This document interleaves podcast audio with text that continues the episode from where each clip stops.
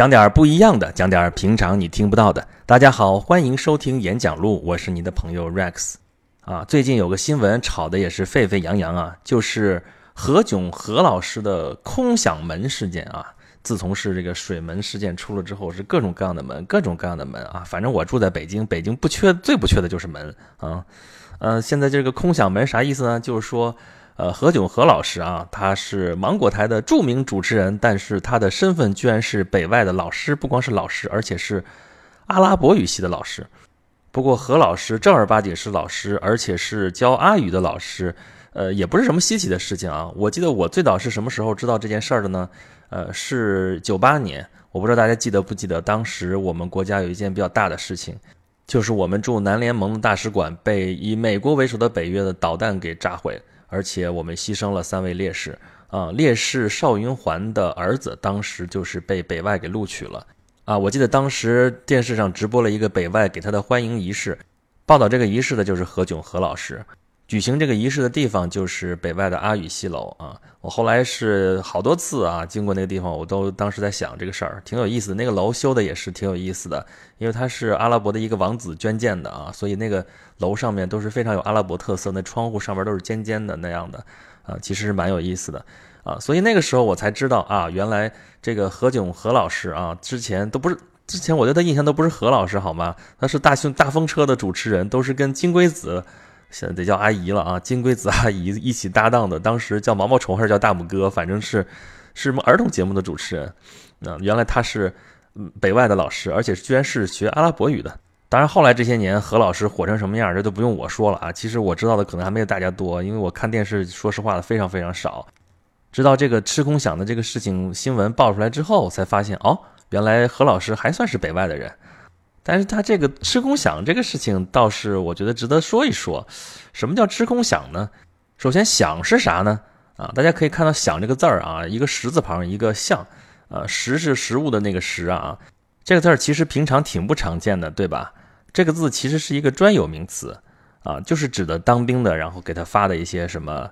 东西吧，咱先说东西，为什么呢？因为你看它是十字旁，所以说明它最早的起源其实发的其实不是后来我们通常见到的说发钱那种东西。因为古代的这个商品经济并不发达，所以大家当时发的就是实物，实物的实物，好吗？这话怎么是那么绕口的？就是实际的东西。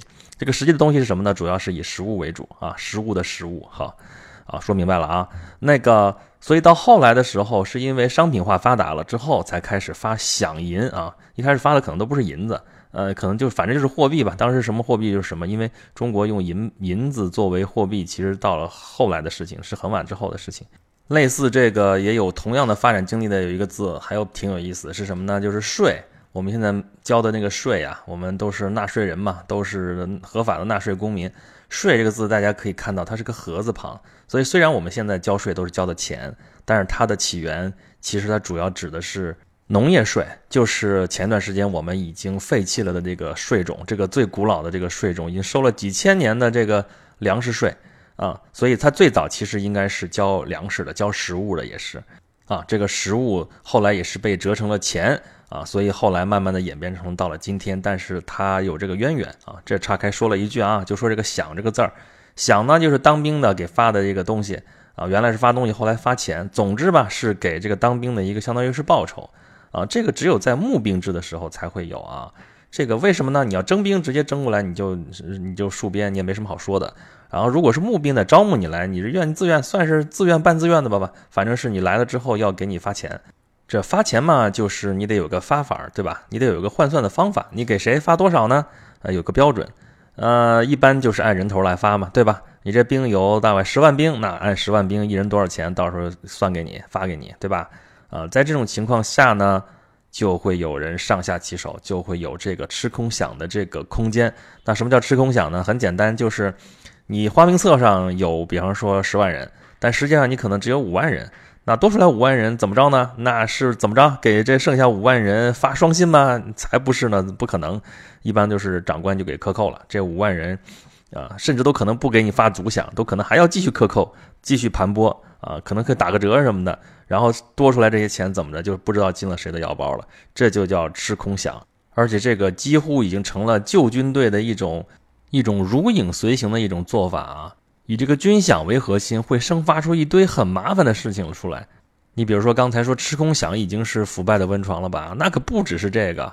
你军饷如果不发足呢？那军心涣散都是小事儿啊，人家都是当兵的，都是大头兵，那都是血气方刚小伙子过来，那最最可能发生的事儿是什么事儿呢？有个专有名词叫哗变，军队哗变在历朝历代都是常有的事儿啊。其中一个非常大的诱因，就是因为你军饷发不够，而且这个。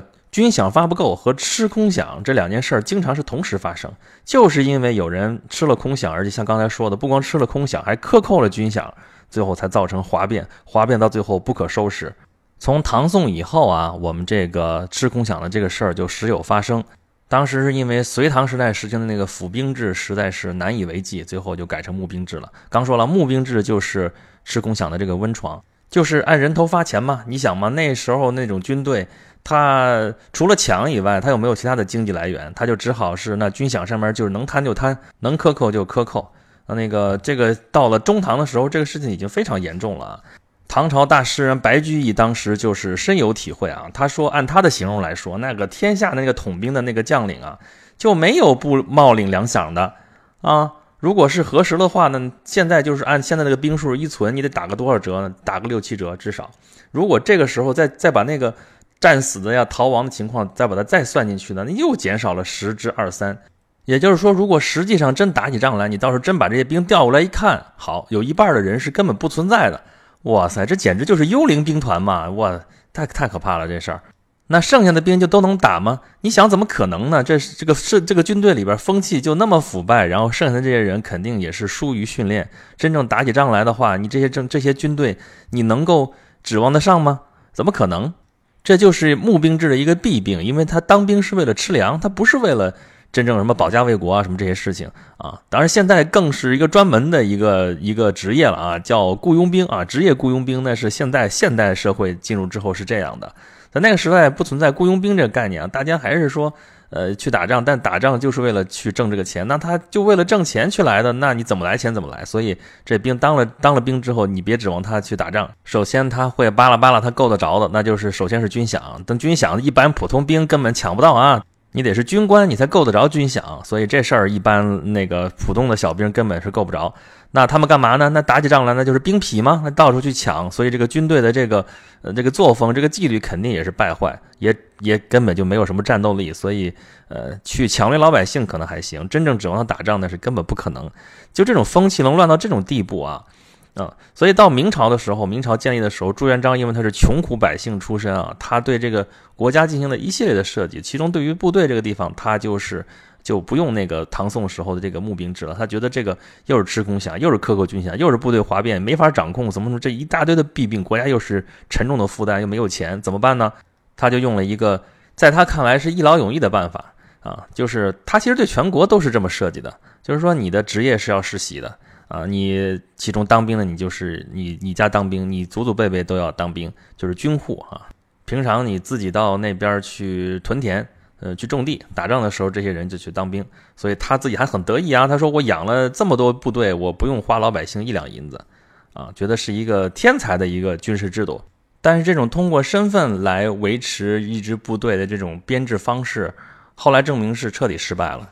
很简单嘛，这太僵化了。你哪能保证这家人最后一定能有能培养出来一个合格的士兵呢？啊，你咋能保证说他这一辈子，你甭说合格不合格了？”他就一定就想干这事儿呢？他不想干这事儿，给你磨洋工怎么办？他要给你出工不出力怎么办呢？所以到了后期，明朝还是又重新用了募兵制，那这吃空饷的事儿那就更少不了了啊！随便举一个例子，我们知道那个袁崇焕大将军后来被在北京城凌迟处死啊，他的罪名其中之一就是擅杀毛文龙。毛文龙是谁啊？毛文龙当时的官衔是皮岛总兵。皮岛是哪儿？皮岛就是关外的一个小岛。啊，这个地方其实很不起眼，但是呢，他作为一支骑兵，在后金军的后方活动，呃，其实是在战略上能够牵制敌人，还是有一定作用的。但是呢，这个皮岛总兵不听袁崇焕的话，袁崇焕就把他杀了。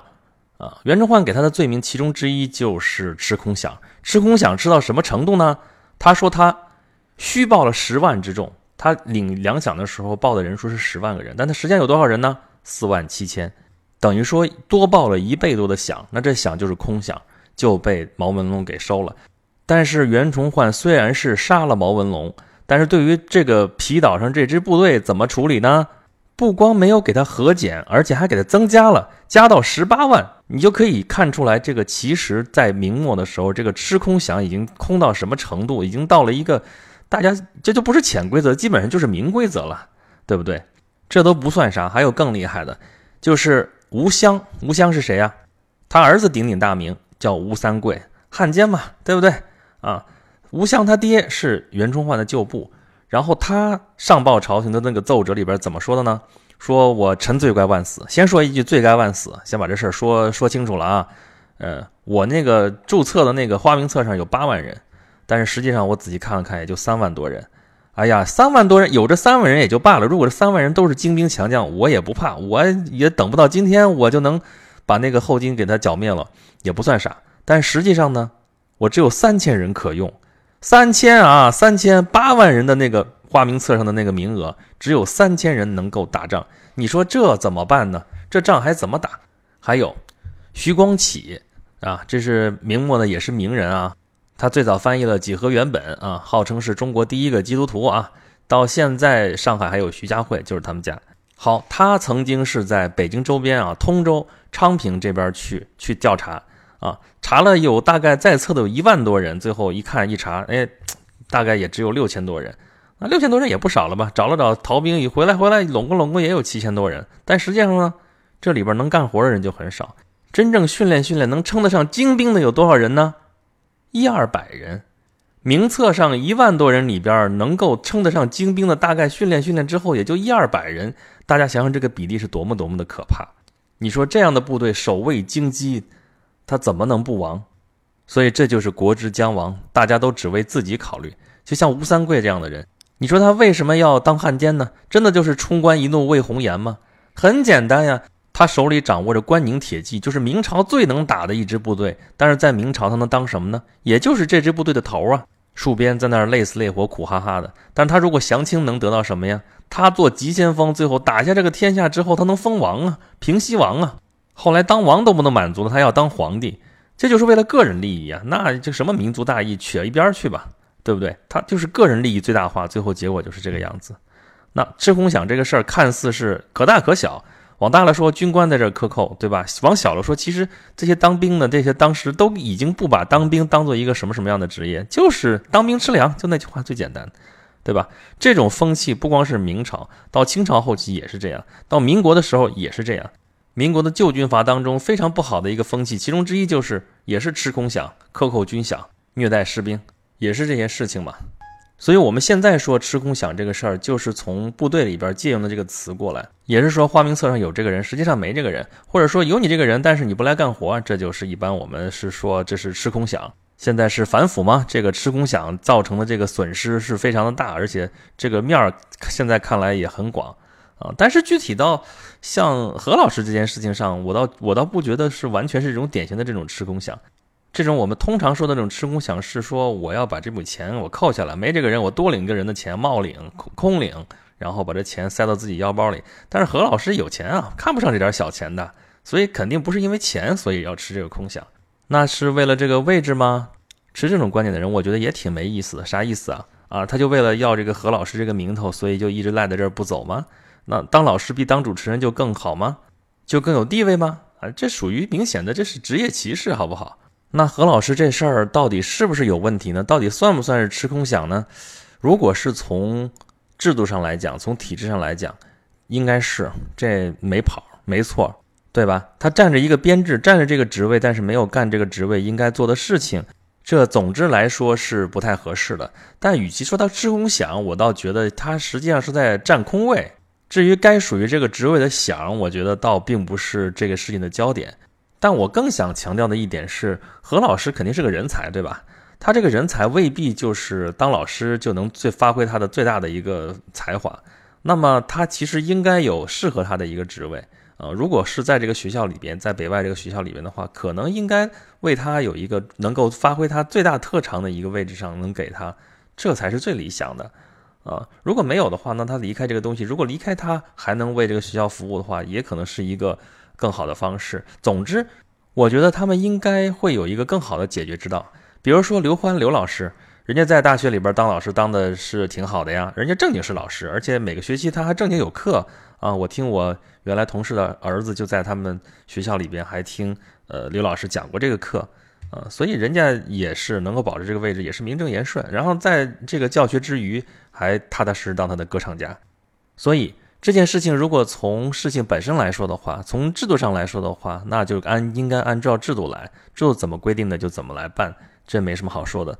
但是如果反过来探讨一下这个制度本身呢，在这个制度之下，是不是能够真正发挥在这个制度里边的人的呃积极性、能动性和他的才华呢？我觉得这其实又是一个课题，而且这个课题我们现在回答的还很少啊！不能因为这次是因为何炅的事情，我们就说啊他是名人，他肯定赚便宜，他肯定是强势，他怎么怎么样？这次是何炅，因为他是个名人，所以大家看到了。但是在制度里边还有很多可能并不适合这个制度给他的这个角色，呃，但是他其实还是有其他方面的才华。那么我们能不能发掘一下，在这个制度和这个？个体之间有没有和谐的相处之道呢？能不能找到这样一个比较能够大家都能接受的一个点呢？我觉得这个事情可能比声讨何老师也好，或者说力挺何老师也好，可能显得更有意义一些啊。所以我的意见就是说，吃空饷，如果单纯说这件事情本身的话，是并不好的一件事情。但是何老师这件事情可能算不上吃空饷，算是占空位啊。但总之从制度角度来讲，可能是一件并不好的事情。但是我们不能满足于就事论事，在未来的社会里，可能每一个人都是复杂的，他的工作也好，他的职业也好，可能都不是那么简单，可能有很多的交叉，很多的重合。那么这里面应该如何协调这些关系？我觉得这个事情可能会比我们现在简简单单得一个相对来说确定的一个结论，可能更加重要，也更加有意义。好。今天就说这些啦。有的朋友跟我说，今天是五二零，是不是应该跟大家祝贺一下呀？我对这种生造的节，我之前已经表示过我的态度啦，那就是坚决揭穿，适当凑点热闹。还是老话说的，祝天下有情人终成眷属，好不好呢？还是祝大家天天开心吧。好，这里是 Rex 讲述的演讲录。如果您对节目有什么意见的话，可以在你听到这个节目的底下给我留言，或者是请关注我的微信公众号“轩辕十四工作室”，欢迎各位好朋友们前来吐槽。今天的节目就是这样，我们下期再见吧。